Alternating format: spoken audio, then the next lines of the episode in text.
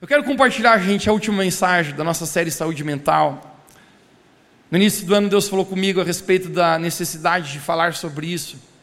E eu tenho certeza que tem sido uma bênção não apenas para a nossa igreja, mas para muitas pessoas que têm se conectado conosco. Talvez você esteja nos assistindo online via YouTube, seja como você estiver nos acompanhando.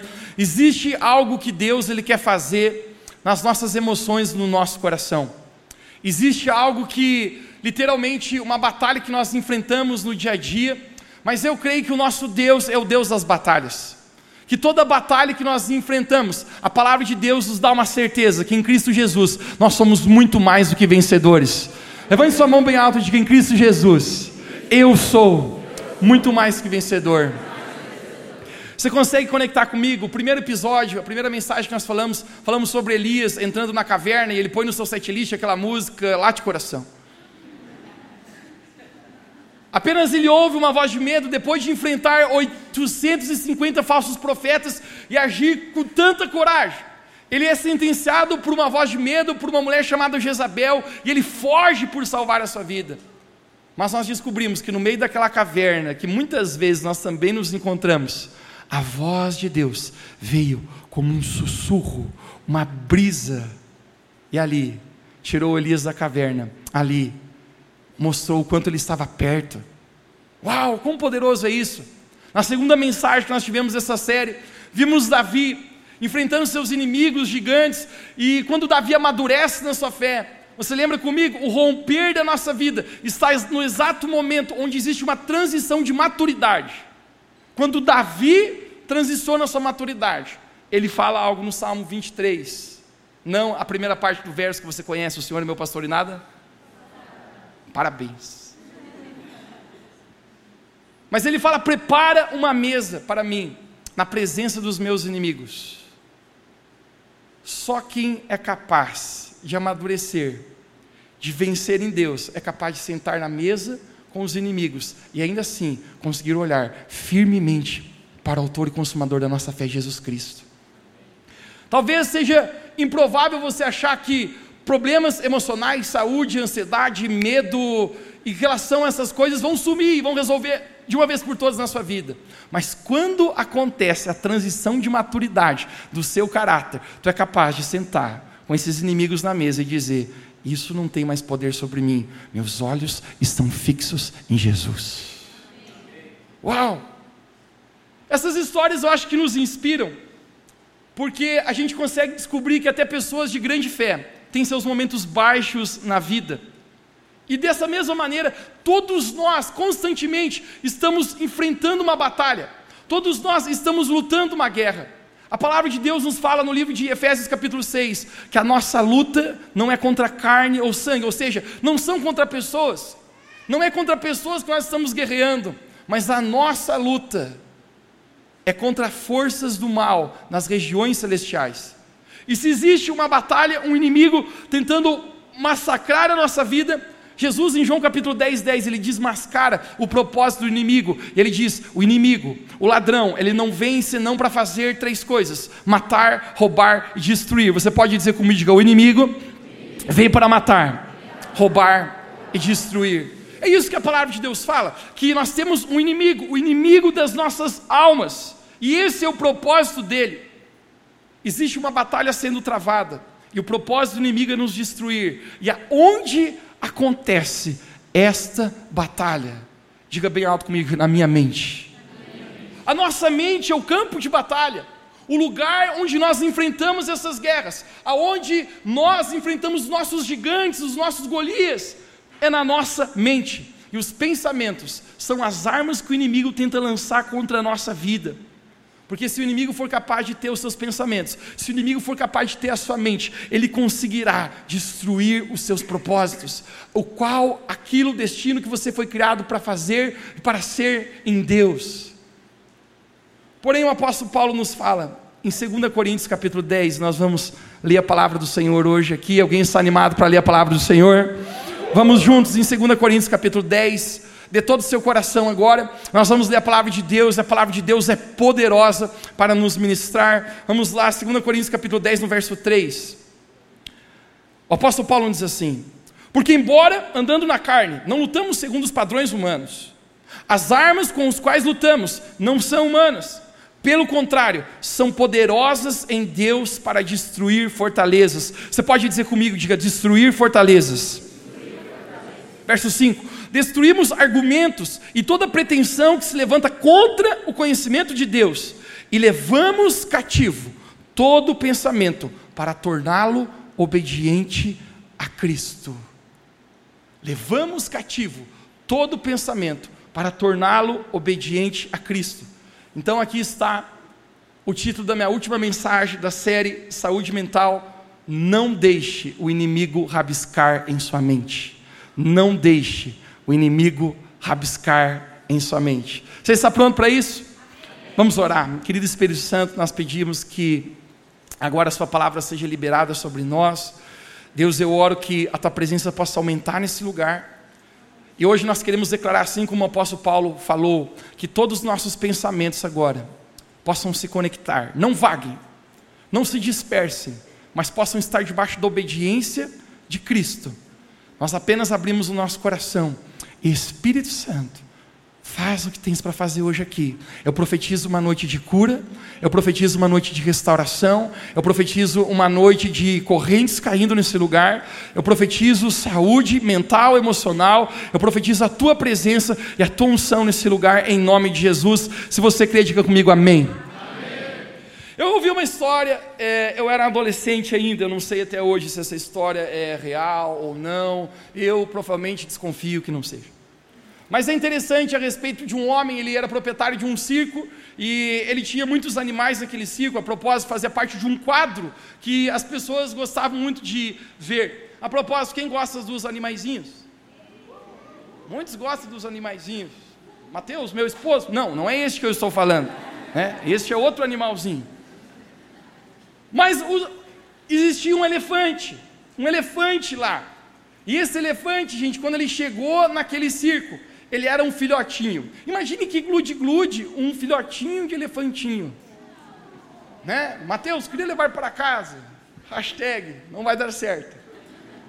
Mas esse elefantinho, ele cresceu lá naquele circo e desde pequeno, o dono daquele circo prendeu ele com uma corrente, como uma coleira em seu pescoço, o amarrou num, num pedaço de pau, num palanque, e ele sempre ficava por ali, girando naquela coleirinha. Porém, aquele elefante foi crescendo, crescendo, os anos foram passando, foram passando, foram passando, e aquele elefante se tornou muito grande. Imagine, um verdadeiro elefante, adulto, uau! E um homem foi até o circo e quando ele viu aquele elefante, ele ainda estava preso apenas por uma simples correntinha, tão fininha, que para o elefante seria tão fácil se libertar dela. E quando aquele homem viu aquilo, ele chamou o dono do circo e ele falou: Nós estamos correndo um grave risco aqui nesse circo, nesse lugar. Você não vê que esse elefante ele pode se libertar dessa simples corrente e derrubar o circo inteiro? É perigoso, nós podemos matar todas as pessoas. E o dono daquele circo olhou para ele e falou: Sim, é verdade. Esse elefante pode derrubar o circo inteiro se ele quiser, mas tem uma questão: ele não sabe que ele tem capacidade para fazer isso. Uau! Ele estava amarrado por uma simples correntinha. Eu quero sugerir que pensamentos da nossa vida são como correntes, pensamentos errados, pensamentos que não são verdadeiros de Deus, funcionam como correntes para nos prender do potencial e destino que Deus tem para a nossa vida. Porque ó, Salomão fala no livro de Provérbios a respeito de pensamentos, e ele fala que assim como o homem pensa em seu coração, assim ele se torna, assim ele é. A nossa vida o nosso destino é uma continuação do que está em nossa mente. Porque se o inimigo for capaz de dominar os seus pensamentos e a sua mente, ele conseguirá sacar o teu propósito, o destino para o qual Deus criou você. Agora o apóstolo Paulo nos fala em 2 Coríntios capítulo 10, no verso 4. Vamos ler mais uma vez. Nós acabamos de ler. No verso 4 de 2 Coríntios capítulo 10, o apóstolo Paulo fala a respeito de uma palavra chamada fortaleza. Você pode dizer essa palavra bem alto comigo? Um, dois, três. Fortalezas. Ele diz assim: as armas com as quais lutamos não são humanas, pelo contrário, são poderosas em Deus para destruir fortalezas. Toque alguém perto de você e diga: Nós temos uma arma poderosa para destruir fortalezas. Me deixe presente sua atenção. Mateus, o que o apóstolo Paulo estava tentando falar quando ele fala a respeito de fortalezas? Quando o apóstolo Paulo escreveu a respeito disso, ele estava falando sobre algo que era familiar no contexto no qual ele vivia. Os romanos, frequentemente, eles costumavam lutar contra inimigos piratas. Esses inimigos piratas, só engraçado isso, eles levantavam fortalezas, era como uma torre, e esses tinham a intenção de roubar o povo, de, de danificar o povo, de judiar, matar as pessoas. E os romanos costumavam derrubar fortalezas daqueles piratas que se levantavam para destruir o povo romano. Quando o apóstolo Paulo está falando sobre fortalezas, ele está usando uma expressão para falar a respeito de muitas vezes o inimigo, ele é capaz de levantar uma torre, uma fortaleza em nossas mentes, capaz de roubar o propósito que Deus tem para nós. Então, fortaleza espiritual é um padrão de pensamento que não é verdadeiro, que permite que o ladrão, que permite que o inimigo roube, assalte a nossa vida dos sonhos e propósitos que Deus tem para nós. Isso são fortalezas. O inimigo constantemente, ele tenta plantar fortalezas em nossa mente. Uma pessoa que está com, com pouca saúde mental, enfrentando muitas lutas, você pode ter uma certeza: o inimigo conseguiu plantar fortalezas em sua mente, são pensamentos e mentiras que não são verdadeiros da vontade de Deus. Novamente, Salomão fala: assim como o homem pensa em seu coração, assim ele é. E hoje eu apenas quero declarar, gente, que eu, eu creio que existe uma unção para romper em saúde mental e emocional aqui nesse lugar. Eu quero profetizar, gente, que essa noite nós vamos quebrar fortalezas nesse lugar. Eu quero profetizar, se você tem acreditado em mentiras, você tem lutado com isso na sua vida, hoje fortalezas vão cair. Toque três pessoas perto de você e diga: fortalezas vão cair nessa noite. Fortalezas vão ser derrubadas. Fortalezas do inimigo, hoje à noite, estão caindo aqui nesse lugar. Se você crê, faça algum barulho.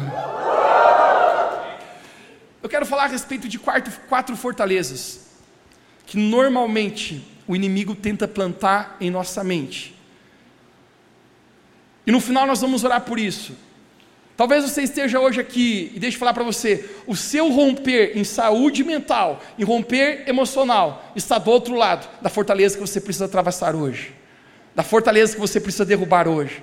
Eu quero falar sobre quatro fortalezas que o inimigo tenta colocar em nossa mente e de alguma maneira o inimigo tenta nos rabiscar porque se ele for capaz de rabiscar, de, de mexer, de marcar a sua mente com um pensamento que não é verdadeiro, com uma mentira que pode ser falada muitas vezes, você acredite como uma verdade, ele é capaz de sacar seu destino. Então não deixe o inimigo rabiscar a sua mente. A primeira coisa, com mágoa. Diga bem alto comigo, diga mágoa. A mágoa tem o poder de distorcer a nossa percepção real das coisas. Todos nós aqui passamos por muitos desapontamentos na vida. Sim ou não? Você está aqui hoje, gente, eu tenho certeza. Que no decorrer da sua jornada aconteceram coisas talvez que você não planejou, talvez expectativas que frustraram o seu coração. E eu passei a descobrir, gente, que a maioria das pessoas que enfrentam muita luta com saúde mental, elas estão presas a uma mágoa do passado. Quando nós olhamos para toda a Bíblia, nós encontramos nosso maior exemplo de perdão e é Jesus Cristo. Mas existe um homem no Velho Testamento, narrado a história dele no livro de Gênesis, que me impressiona. O nome desse homem é chamado José. Você pode dizer alto esse nome comigo? Um, dois, três, Jô?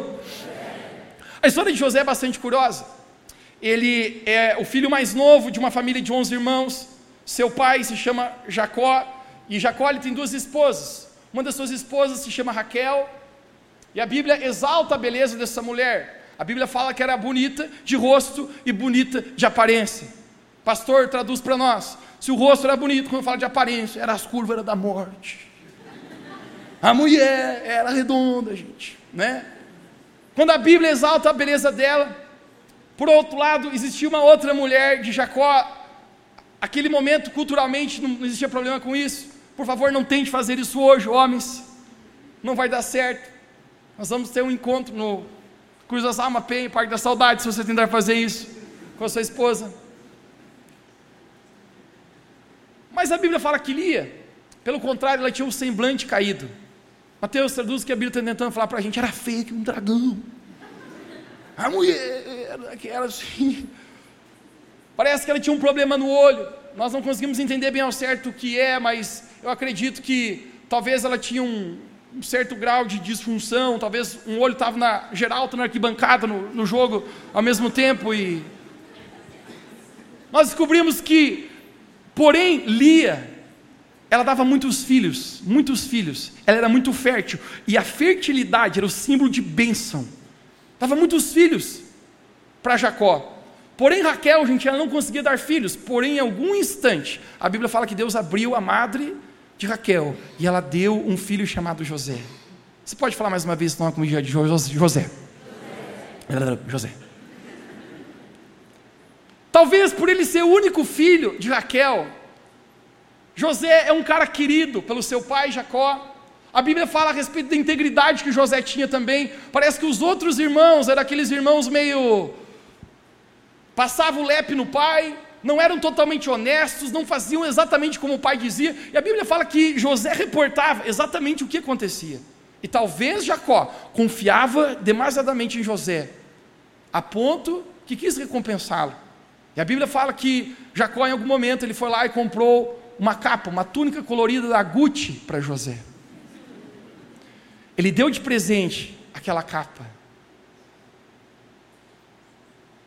Os irmãos de José passaram a odiá-lo muito por causa disso. José era um homem sonhador, então ele tem sonhos. A minha, a minha ênfase não é contar os sonhos para você, depois pode ler a partir de Gênesis capítulo 46 na sua casa. Mas quando ele tem sonhos, os irmãos passam a odiar muito mais ele. E deixe-me falar para você: um dos significados de saúde mental é uma pessoa que é capaz de sonhar. Apenas quando eu estava orando hoje, preparando essa mensagem, eu apenas sinto no meu espírito que tem pessoas aqui que não têm mais capacidade de sonhar. Hoje o Espírito Santo vai mudar esse quadro na sua vida. Hoje existe renovação de chuva de Deus sobre o seu coração para que a terra seca volte a frutificar. Mas José ele tem sonhos, ele conta os sonhos. E quem descobriu que nem todo mundo que você conta os teus sonhos se alegra com os teus sonhos. Eu descobri, gente, que quando você vê um cara na M, você entende o que eu quero falar?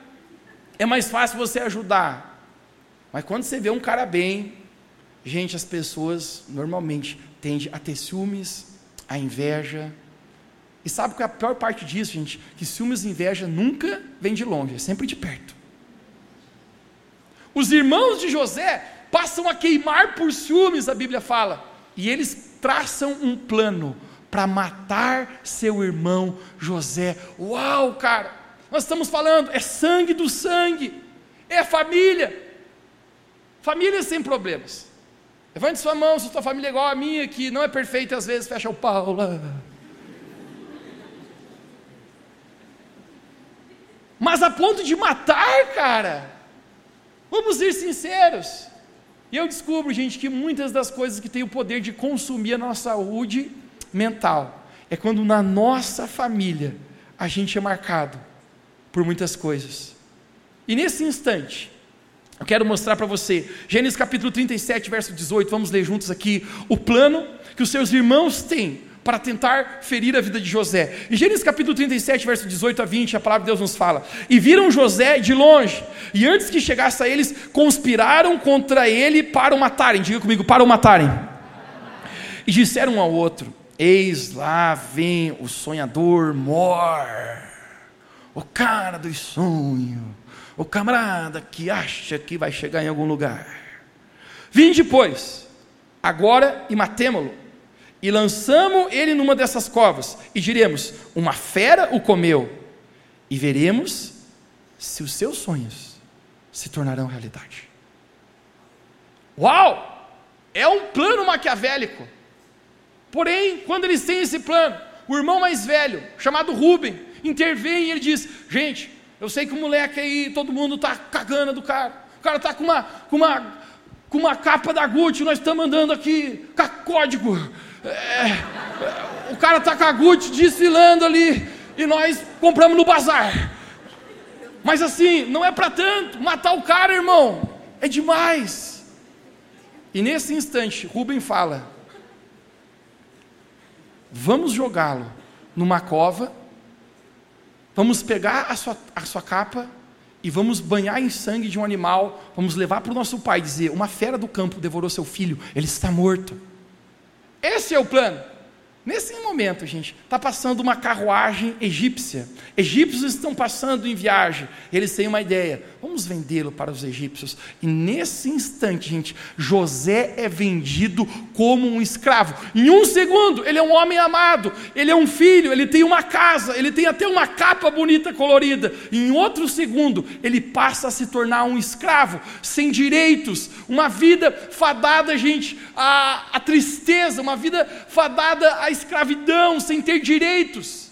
Uau! Eu fico imaginando, a sua capa, nesse momento, é tirada, tiram a capa de José, banham no sangue e levam para o seu pai e diz: Aqui está a capa do seu filho. Ele está morto, ele já não mais está vivo.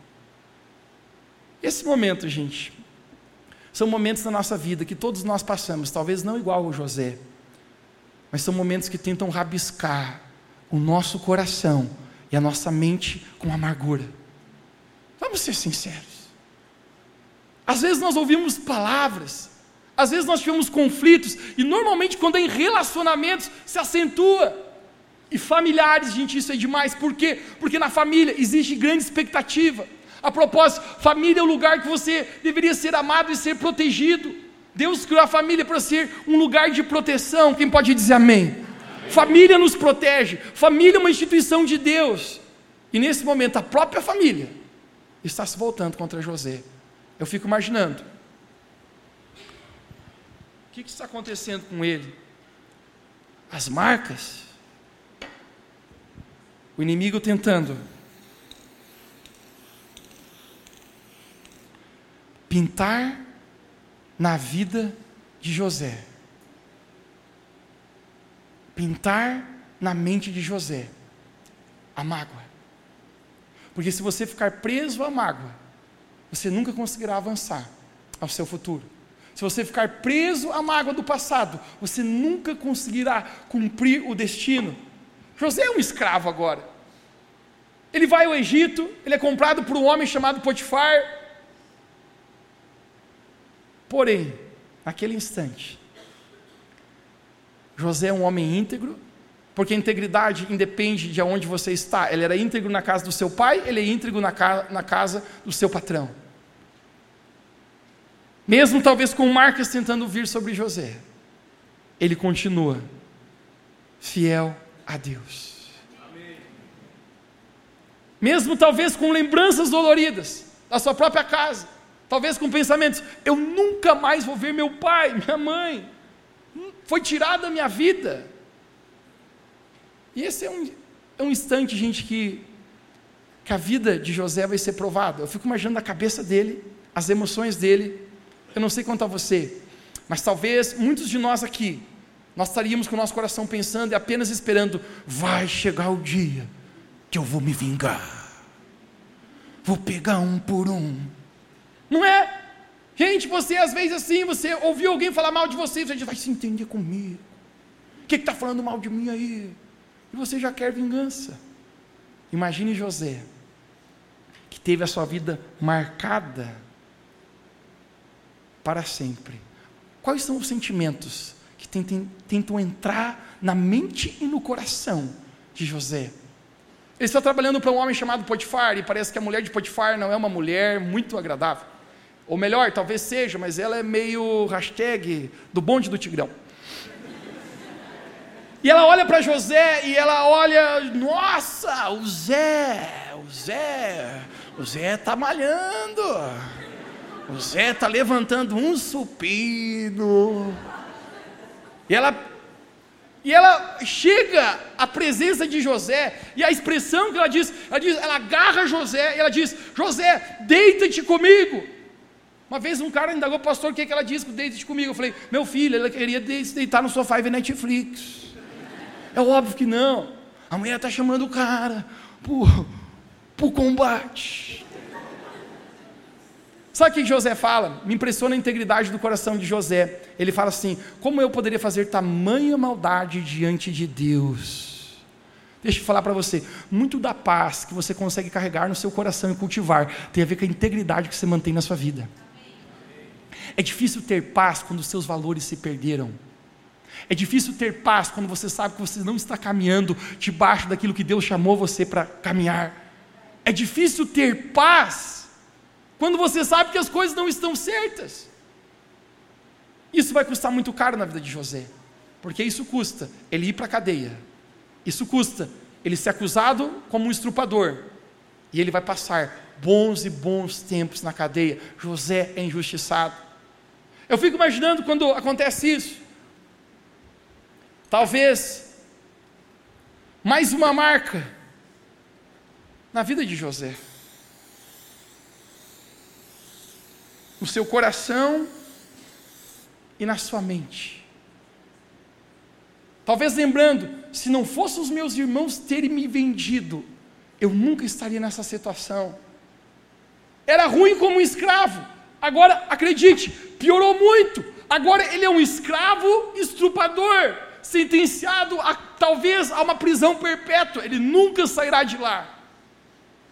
Como está a mente e o coração de José eu não sei quanto a você, mas todos nós, se fôssemos júris, se fôssemos juízes, daríamos todo o direito para José em dizer: você tem toda, todo o direito de se ofender com seus irmãos.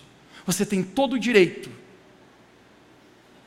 José passa por muito tempo, muito tempo na cadeia.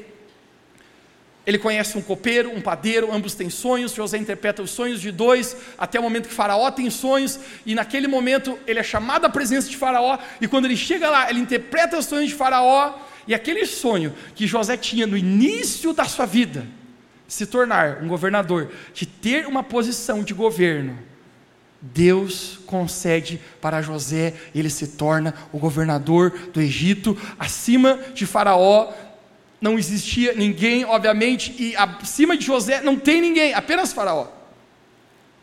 Uau!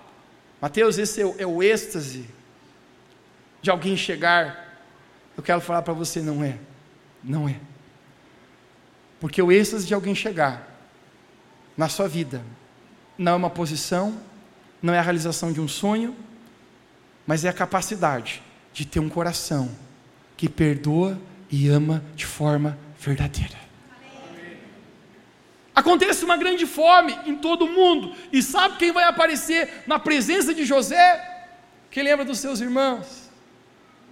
aqueles que tinham marcado José.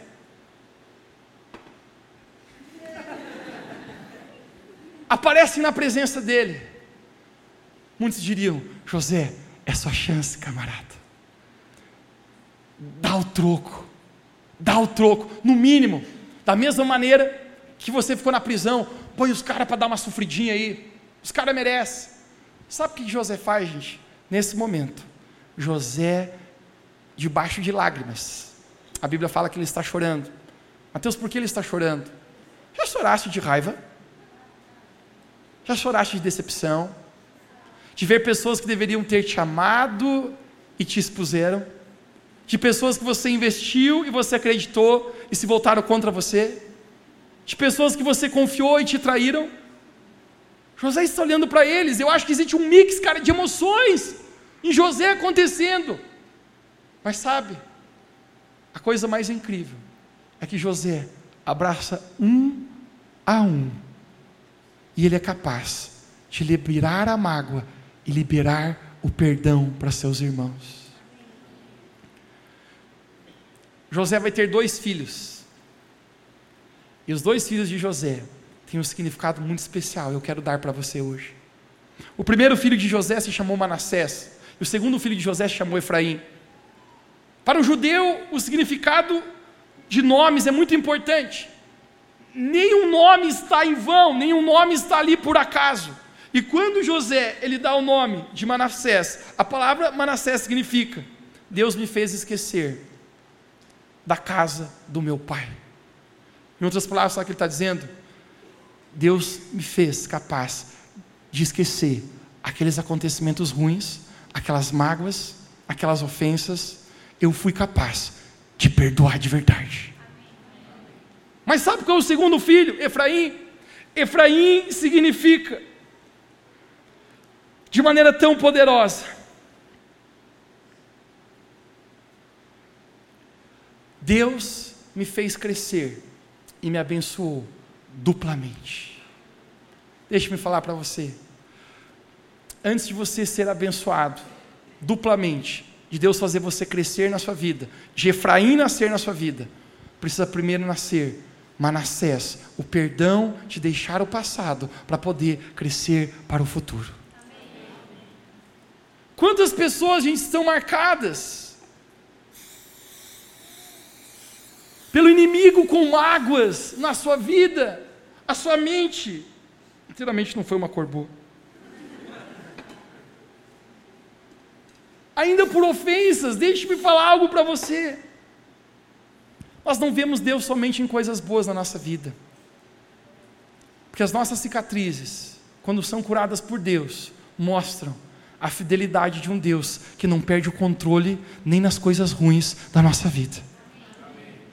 José, no final de tudo, em Gênesis capítulo 50, verso 20, ele diz para os seus irmãos: O mal que vocês intentaram, que vocês planejaram contra mim, Deus tornou em bem eu quero profetizar para você hoje. Talvez toda luta emocional por causa de feridas, de coisas que aconteceram na sua vida, no seu coração, em relação a relacionamentos, a passado, eu quero dizer para você, vai servir ainda como um testemunho na sua vida, vai servir ainda para abençoar outras pessoas, vai servir ainda para você perdoar e dizer: Deus me fez crescer no lugar onde existia mágoa, agora existe perdão e amor.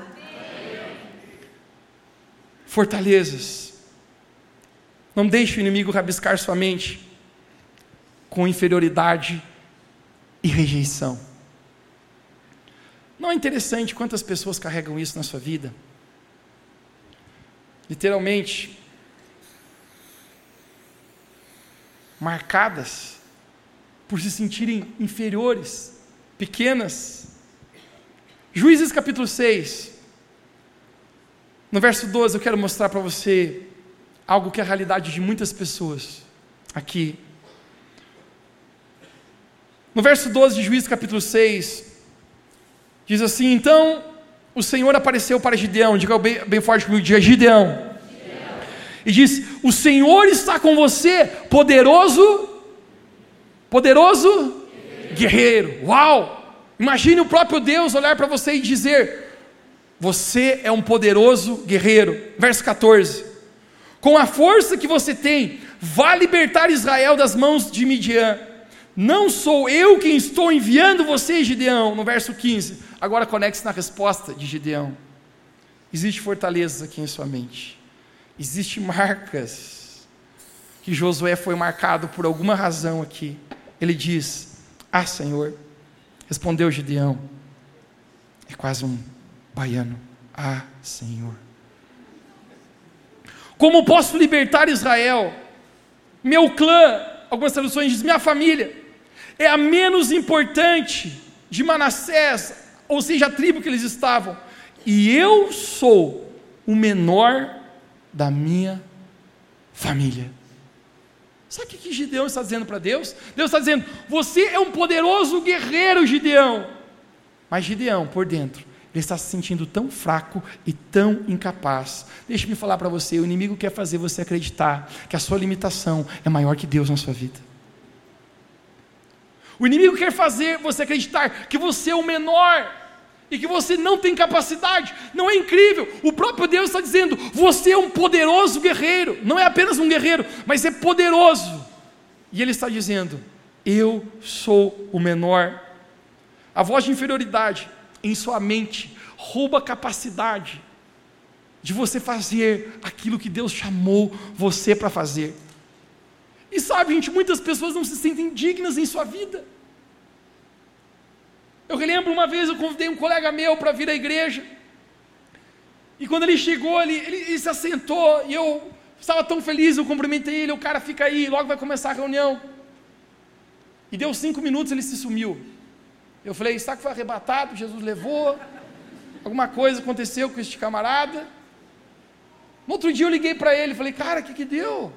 Ele falou, Mateus, eu estava sentado lá. E de repente eu comecei a sentir que eu não era digno de estar lá. Eu não sou digno, cara. Deixe-me falar para você: o inimigo quer fazer você acreditar que você não é digno, quer fazer você acreditar que você é menor, que você é inferior. Cara, como na minha vida eu já precisei lidar com sentimentos e vozes de incapacidade dentro do meu coração. Tem pessoas que fazem uma parceria com esse espírito de comiseração, de inferioridade. E inicialmente isso é terrível, mas deixe-me falar para você. Tem muitas pessoas que acabam gostando de se sentir inferiores. Elas fazem um biquinho e diz coitadinho de mim. Me deixaram. Hashtag vai ter textão. E põe um textão tão reflexivo de quanto a vida dela é difícil. Porque fazem parcerias. Deixa-me falar para você. Pare de dizer para você que as coisas na sua vida não serão diferentes. Pare de dizer que a sua vida será apenas isso que é. A tua história ainda não acabou. E deixe-me declarar para você: Deus traz bênçãos inesperadas em lugares improváveis. Pode, pode ser que você seja pequeno hoje, assim como Gideão, mas Deus vê em você um poderoso guerreiro. Deus em você um grande futuro. A limitação da onde você está e aonde Deus quer te levar está apenas na sua mente.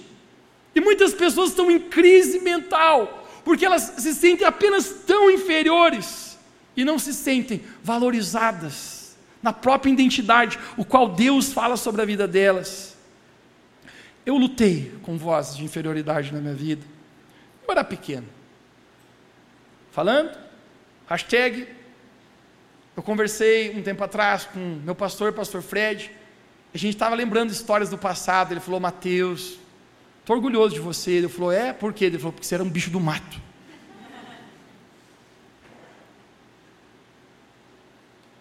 Era mesmo, cara. Relembro, a gente estava num acampamento de, de adolescentes em Brasília. E conseguiram marcar uma audiência com o vice-presidente da República. A ideia era levar aquelas crianças para ir lá orar na esplanada do Planalto. Propósito, ore pelo nosso Brasil, gente. Nós precisamos esse mês orar pela nossa nação. Quem pode dizer um amém? E eu me lembro que o líder falou assim: pessoal, nós vamos tentar representar todo, o máximo de estados que conseguir. Então vamos chamar dois que é do Paraná, dois que é de São Paulo. Tinha adolescentes do Brasil inteiro lá. Porém, só tinha um cara de Santa Catarina. Adivinha quem? Eu. Representando Amores. Eu pensei assim, gente. Eu falei, ó, eu falei para uns amigos meus, eu já tô, já fui chamado. Por quê? Porque eu sou o único de Santa Catarina. Você tem que representar todos os estados, só não tem ninguém mais de Santa Catarina, é impossível, impossível eu não ser chamado. Adivinha? Não fui. Eu estava pensando, não, é demais. Sabe o que o inimigo tenta fazer na nossa vida, gente? Por N razões, te marcar com inferioridade, com rejeição. Eu pensei, rapaz, eu acho que eu não sirvo, não. Não tinha nem concorrente. né? Você perder quando tem dois eleições, mas como é que perder só para um? Né? Nem eu votei em mim mesmo. Pesada. Quem é que faz parte de algum ministério do nosso time de voluntários aqui? São mais de 400 voluntários da nossa igreja, que alegria. Hoje é tão organizado. Eu me lembro quando era adolescente da igreja, não era dessa maneira. Todo mundo está tentando encontrar o seu lugar, sim ou não? Você quer se conectar, você quer ser útil, você quer servir, você quer fazer alguma coisa. Tinha acontecido um evento no, na praça, tinha acabado o evento, estava desmontando o som, e eu pensei, eu vou me voluntariar para ajudar a desmontar e carregar as caixas de som. Eu cheguei até o cara responsável e falei, vocês estão desmontando, eu gostaria de ajudar. Ele falou, tamo, mas não vamos precisar da tua ajuda. Eu pensei, gente, quando você é recusado até para fazer força e peso, é que a coisa está ruim. Até para carregar caixa, irmão, senão eu chamo você, a coisa está muito ruim. O inimigo vai tentar marcar você, tentar estragar o teu potencial com voz de inferioridade. Hoje nós temos um telão tão lindo aqui, ó. Uau! Só quem é da década de 90 aqui sabe o que significa a palavra retroprojetor. Quem riu está ficando velho. A minha função na igreja foi o auge. Eu consegui cuidar do retroprojetor. Era uma transparência que você colocava as letras das músicas, o pessoal está cantando, e quando chegava o momento você trocava e botava o papelzinho e deixava a música inteira ali. Eu me lembro que fazia isso, chegava cedo na igreja para fazer isso. E um dia estava o pessoal do time de louvor, da música extraordinária, popstar. E eu estava cuidando daquelas transparências daquele retroprojetor ali. O líder do grupo falou: Você aí, quer orar com nós hoje? Eu falei: Com certeza. A gente deu as mãos ali. Ele falou: Deus, abençoa essa reunião dessa igreja hoje. Desde o maior, que vai pregar aqui. Eu falei: Aleluia. Desde o menor, que vai cuidar daquele reto projetor. Eu olhei para. Sou eu! Sou eu! Deixe-me falar. O inimigo vai tentar marcar você com a inferioridade, e falar para você que você está fazendo não é relevante. Você é um pai, uma mãe se esforçando para cuidar dos seus filhos, para trazer mantimento para sua casa. O inimigo vai dizer: Você é tão pequeno, isso é tão insignificante, isso não serve para nada. Gente, eu quero falar para você: talvez possa ser pequeno, mas Deus traz bênçãos inesperadas em lugares improváveis, em pessoas irrelevantes. Por que, que você está perdendo essa saúde emocional? Achando que você é pequeno como Gideão, enquanto Deus está dizendo para você: você é um poderoso guerreiro. Toque alguém perto de você e diga: você é um poderoso guerreiro. Você é mais poderoso que você pensa. Não deixe o inimigo rabiscar a sua mente com insegurança e medo. Diga bem alto comigo: medo. Um, dois, três. Jó capítulo 3, verso 25, Jó fala: Porque aquilo que eu temia sobreveio sobre mim. Deixa eu ensinar algo para você hoje. Aquilo que você teme, você atrai sobre a sua vida. É como um imã. O que você tem medo, você atrai. O medo tem a capacidade de distorcer a realidade das nossas vidas, de quem realmente nós somos. Não é errado ter medo, mas o medo não pode ter você. Você não pode ser controlado pelo medo. Porque o medo pode parar você. Você lembra o que, o medo fez com Elias? Um poderoso profeta que enfrentou 850 falsos profetas, o rambo dos profetas.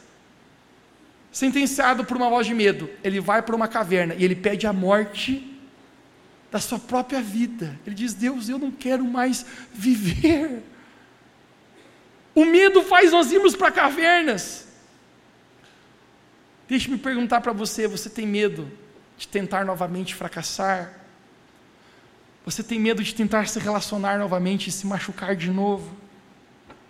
Você tem medo do seu futuro? Você tem medo da solidão? Você tem medo da opinião das pessoas sobre você? O que os outros pensam? Gente, é incrível quantas pessoas estão presas, pensando o que outras pessoas pensam sobre elas. Sobre opinião, o que, que, vão pensar de mim? Eu vou ser menor? O que, que o que, que vai acontecer? Deixe-me falar para você: muito tempo eu fui preso por medo de opinião de pessoas sobre a minha vida. Eu lembro quando adolescente, eu no colégio, eu carregava um grande medo. A maioria das pessoas conhece a minha história aqui. Meus pais são pastores também, pastoreio e, e foi uma grande honra. A maior honra é servir a Jesus. Meu, meu pai largou todas as suas coisas que ele fazia para servir a Deus. 40 anos de ministério, servindo pessoas, amando pessoas, se sacrificando, abriu mão de projetos pessoais, de sonhos pessoais, para amar pessoas e servir Jesus. E eu vi o sacrifício que meu pai teve, cara, na adolescência. Eu via situações financeiras difíceis. Eu via madrugadas que meu pai se ajoelhava na sala da minha casa e ele ficava orando ali. A expressão que a minha mãe usa, ele dizia, ele ficava gemendo, chorando ali na sala, orando. Talvez pelas dificuldades de tantas coisas. Na década de 90, aqui no Brasil, se aconteceu um, um grande escândalo de maneiras indevidas de lidar com dinheiro em igrejas, numa certa denominação, e se instalou uma frase, você ouviu falar sobre isso, que todo pastor era ladrão. As pessoas no meu colégio sabiam que que eu era cristão, eu nunca fui o cristão 007, agente secreto do Senhor. Mas eu tinha um grande medo de pensar: o que, que as pessoas dirão se souberem que meu pai é pastor? Porque a propósito, todos os meus amigos falavam: todo pastor é ladrão. Cara, não essa era a realidade que eu vi na vida do meu pai. Eu vi meu pai sacrificar, eu vi meu pai vender o único carro que ele tinha para comprar um som para a igreja. Eu vi o sacrifício dele. As pessoas perguntavam para mim, Mateus, o que, que teu pai faz? Eu falo, meu pai é autônomo. é bacana. Ah, o que? Autônomo. Nem eu sabia o que era isso. Mas parece que era uma coisa, era alguém que não era ninguém e era tudo. Um dia a professora está perguntando numa aula de português eu já liberei muito perdão para aquela professora. Efraim já nasceu na minha vida. Ela perguntava: Que livro você lê? Perguntava para todos. Quando chegou na minha vez, eu falei: Leia a Bíblia, professora. Ela dizia: O quê? Você está tirando com a minha cara? Você acha que eu sou uma palhaça? Eu falei: Não, professor, eu, eu leio a Bíblia. E o mais interessante, os colegas me falavam: O pior que é, professora. E ele não, você não lê a Bíblia nenhuma, eu vou ser sincero, Deus me perdoe, eu era um terrível. Talvez por isso ela não acreditou. E ela falou assim: Você vai ler a Bíblia na direção, então, para mim. Eu falei: Não, professor, eu prometo. E ela: Saia da sala! E eu saí, fui até a coordenação. Quando eu cheguei lá, a mulher já me conhecia a propósito. Ela diz: O que você está fazendo? Eu falei: Prometo, eu estou aqui porque eu leio a Bíblia. Ah, papai, de Padre, do Filho e do Espírito Santo. Ela falou: não, não pode ser. A professora desce e explica para ela: ó, o rapaz aqui não tem respeito. Mentir na cara dura. Eu falei: eu prometo, mulher, eu prometo, eu leio a Bíblia. Ninguém acreditou. Todo mundo que ia para a direção tinha um protocolo, tinha que ligar para os pais. Eu até falei: oh, não liga hoje. Falei para a mulher. Ela falou: Mateus, preciso ligar. Ela liga, meu pai não está em casa, no meio da tarde, nem, a, nem meu pai, nem minha mãe. Trabalhava uma, uma mulher que a gente lá em casa. Ela atende o telefone. Aqui é do colégio, aconteceu uma situação com o Mateus, precisava falar com o seu Hugo, o Schmidt, o nome dele. Ah, ele não está. Ah, não tem problema então. Então, obrigado, viu? Desligou o telefone. Eu pensei, Deus é bom em todo tempo. pai não está, é claro que não vai estar tá tarde, né? A empregada teve uma ideia, gente, né? Que. Ideia de jirico. Talvez no bom coração, eu também já liberei perdão para ela. Ela pensa assim: será que o Mateus está mal? Será que aconteceu alguma coisa terrível com ele? Ela liga para o meu pai e fala: oh, aconteceu alguma coisa com ele no colégio, não sei se é bom checar. Naquela época não tem celular, cara. Quem é dessa época aí? Galera raiz. Não tem esse negócio de celular. Meu pai, a gente foi lá no colégio. Eu estou sentado na sala da direção, feliz, estou matando aula, eu leio a Bíblia, Jesus. Vamos estudar aí, vocês, que eu vou ler a Bíblia. Gente, eu estou numa tranquilidade assim total. Quando eu olho para a direita, eu nunca me esqueço, eu vi meu pai subindo a escada. Eu fiquei branco, cara. tem um problema. O pai sempre foi um cara muito simples, andou de calça jeans, camiseta normal. Eu não sei o que, que o infeliz aquele dia estava fazendo, mas ele estava de terno e gravata, cara. Quando ele chega na sala da direção, a mulher olhou assim, Senhor, eu falei, eu sou o pai do Mateus, aconteceu alguma coisa com ele? Ela olhou, o cara de terno e gravata, e ela tinha perguntado: o que, que seu pai faz? Eu falei: meu pai é autônomo. Ela olhou com aquele terno gravado e falou: autônomo, né? Autônomo. Gente, eu tinha dito para a mulher que ele era um pouco tipo de tudo: de pedreiro, de marceneiro, de encanador. E ela olha ele com aquele terno e falou: pedreiro, pedreiro. Tivemos uma conversa ali. O pai falou: o pai com todo orgulho: o que, que o senhor é? Eu sou pastor que, é autêntico, cara? O apóstolo Paulo fala: Não me envergonhe do evangelho, que é o poder de Deus para a salvação de todo aquele que nele crê. Pai Eu sou pastor, eu amo pessoas, eu invisto em pessoas, eu falo sobre Deus. A mulher olhava para mim: É, da Bíblia você não mentiu, mas do teu pai, né? Aquele dia todo mundo ficou sabendo, gente, no colégio, que meu pai era pastor. Carregava um medo tão incrível, cara do que as pessoas iam pensar sobre mim. Deixa eu falar para você: se o inimigo for capaz de marcar você com medo, ele será capaz de sacar o teu propósito, o destino para o qual Deus criou você para ser. Eu nem sabia que um dia eu também ia ser pastor, cara. Eu nunca pensei. Mas se o medo dominar, aquilo para o qual Deus criou você pode se perder. Eu apenas sinto que tem pessoas que estão debaixo de um espírito de medo hoje aqui, mas nessa noite, o poder de Jesus está aqui para fazer você livre nesse lugar.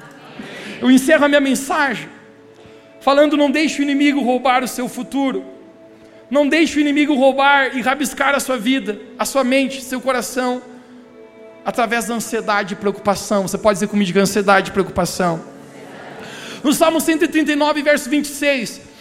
Davi ele faz uma oração para Deus, ele diz: Deus, sonda e conhece o meu coração, vê se há em mim os, algum pensamento, os meus pensamentos de ansiedade, as minhas inquietações, conhece em mim, Deus. Sabe o que, que Davi está dizendo? Tem coisas na minha vida, Deus, que eu nem eu estou sendo capaz de ver, que estão desencadeando coisas. Gente, sobre saúde mental, só quem já passou isso, saúde, dificuldade em depressão, em ansiedade, muitas vezes você nem sabe o porquê está vindo, sim ou não. Você simplesmente acordou e o mundo está cinza, cara, e você está vivendo e não, e já não tem mais vontade, ânimo, e por que isso? Mas Davi está dizendo, Deus, o Senhor tem a capacidade de ver mais profundo que eu vejo, então olha as minhas inquietações, os meus pensamentos de ansiedade o antídoto para a ansiedade, gente, eu quero declarar para você hoje, é você ser capaz de uma vez por todas confiar 100% que Deus está cuidando da sua vida. Eu amo o Salmo 46, verso 10, que a palavra de Deus nos fala, o próprio Deus falando: Aquetai-vos e sabei que eu sou Deus. Quando existe essa tempestade, essa ansiedade me dominando. Esse é o momento de você aquietar o seu coração e saber de um Deus que não perde o controle de nada, de um Deus que sabe todas as coisas, um Deus que dá nome para todas as estrelas do céu. Imagina a sua vida se Ele não está cuidando. O apóstolo Pedro nos fala: lance sobre Ele toda a nossa ansiedade, porque Ele tem cuidado de vós. Certeza é saber como. Deixa eu falar para você. É difícil ter certezas de tudo nessa vida. A gente não tem certeza, na verdade, de nada. Mas certeza é saber como. Confiança é saber quem. Confiança é você saber quem está com você.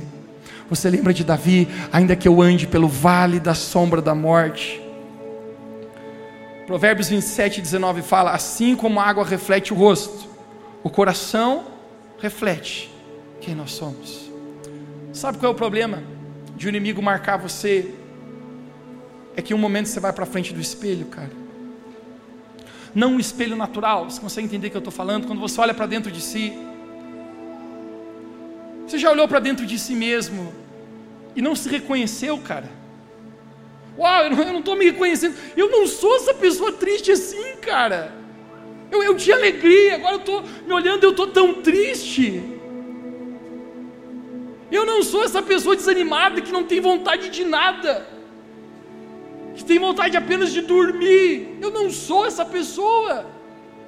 Eu não sou essa pessoa sem ideias, eu era criativo. Tu já olhaste no espelho da tua própria alma e não te reconheceste?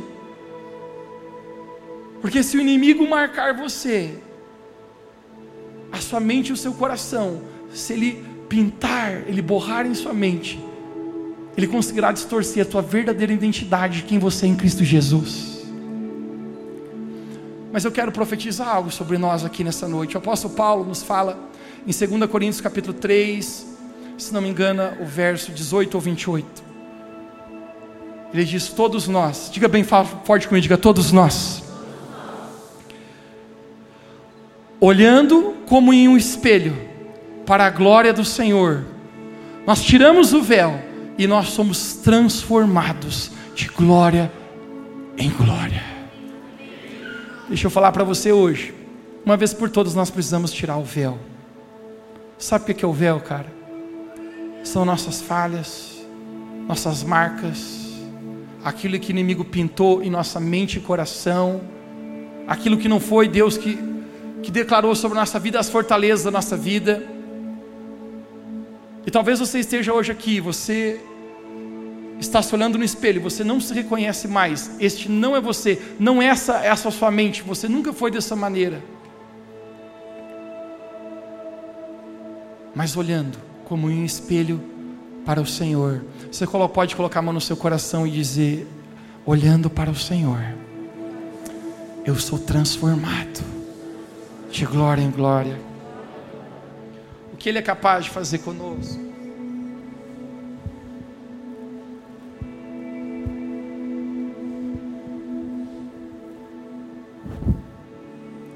É tirar as marcas da nossa vida. Aquelas coisas que o inimigo colocou. As ofensas, as mágoas, a inferioridade, o medo, e quando nós olhamos para o Senhor,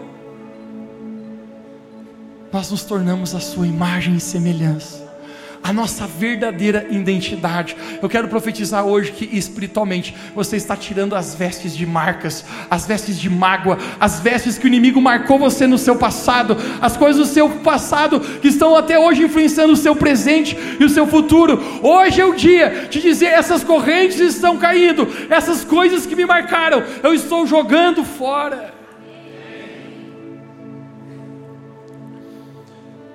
A minha mente é fértil você que me conhece,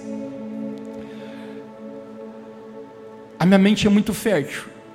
E cinco minutos é o suficiente para mim ter uma ideia inteira de preparar uma palavra. Deixe-me falar algo para você do meu coração.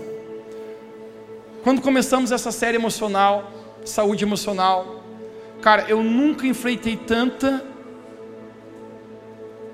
dificuldade com saúde mental na minha vida, cara. Eu ia preparar as palavras e eu, eu, não conseguia escrever nada. Ontem à noite eu fui dormir três e meia da manhã e hoje eu acordei cinco da manhã. E eu falei para o pessoal da manhã, até as nove horas da manhã eu mal sabia o que eu ia falar. Apenas não conseguia conectar as coisas. Eu estava pensando, olhando no espelho, dizendo: Deus, o que, que aconteceu comigo? Justamente na série sobre saúde mental, a mente explodiu. Eu apenas me ajoelhei, cara, do lado da minha cama e falei: Jesus, eu não sou capaz de lidar com isso sozinho. E nesse momento eu ouvi a voz de Deus. Você lembra com, com Elias? Como um sussurro. Deus falou: Mateus, eu estou permitindo você passar por isso, para que você saiba que quando você não é capaz por ti mesmo, a minha graça é capaz através de você. Eu falei, Deus, eu posso pregar amanhã, eu tenho essa capacidade. Eu sou sincero, eu não me sentia, cara, que era capaz de estar hoje falando.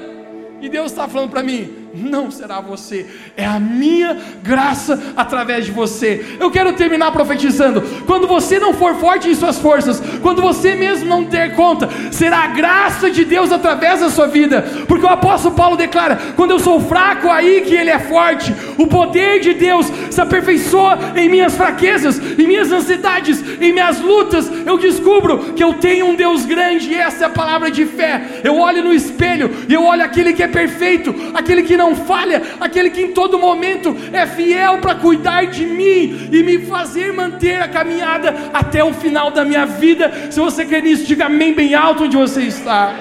Fique de pé comigo. Eu quero terminar lendo isto hoje. Será uma declaração de fé e de vitória sobre nós. Em Filipenses capítulo 4.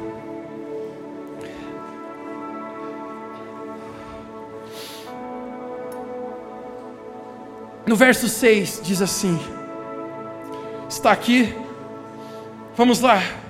Não andeis ansiosos por coisa alguma, mas em tudo, pela oração e súplicas, com ações de graças, apresentem seus pedidos a Deus. Toque alguém perto de você e diga: Não esteja ansioso em coisa alguma. Olhe para mim, olhe para mim, olhe para mim, olhe para mim. Eu preciso dar para você a palavra coisa alguma traduzida do grego. O que, que significa coisa alguma no grego? Significa coisa alguma. Não andeis ansiosos em coisa alguma. Você quer a melhor parte? Levante sua mão direita, bem alto, bem alto. E a paz de Deus, que excede todo entendimento, guardará os seus corações e as suas mentes em Cristo Jesus. Quantos creem aqui, diga amém bem alto. Quantos creem que Deus está guardando a sua mente, o seu coração? Ela é por ti. Se Deus é por nós, quem será contra nós? Essa é a nossa palavra. Aplauda o nome de Jesus, o nome do príncipe da paz, o Senhor dos senhores, Rei de Israel.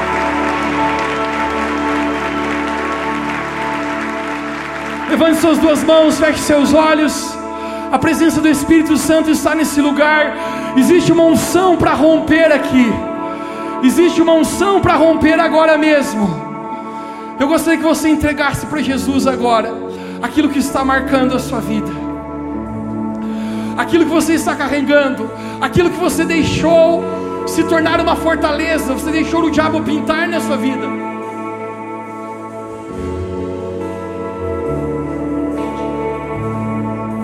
Agora mesmo existe uma unção para romper em saúde emocional. Eu vejo pessoas aqui pisando na ansiedade. Agora correntes no mundo espiritual estão caindo. Correntes estão sendo quebradas, cadeias estão sendo desfeitas na alma, pelo poder que existe no nome de Jesus.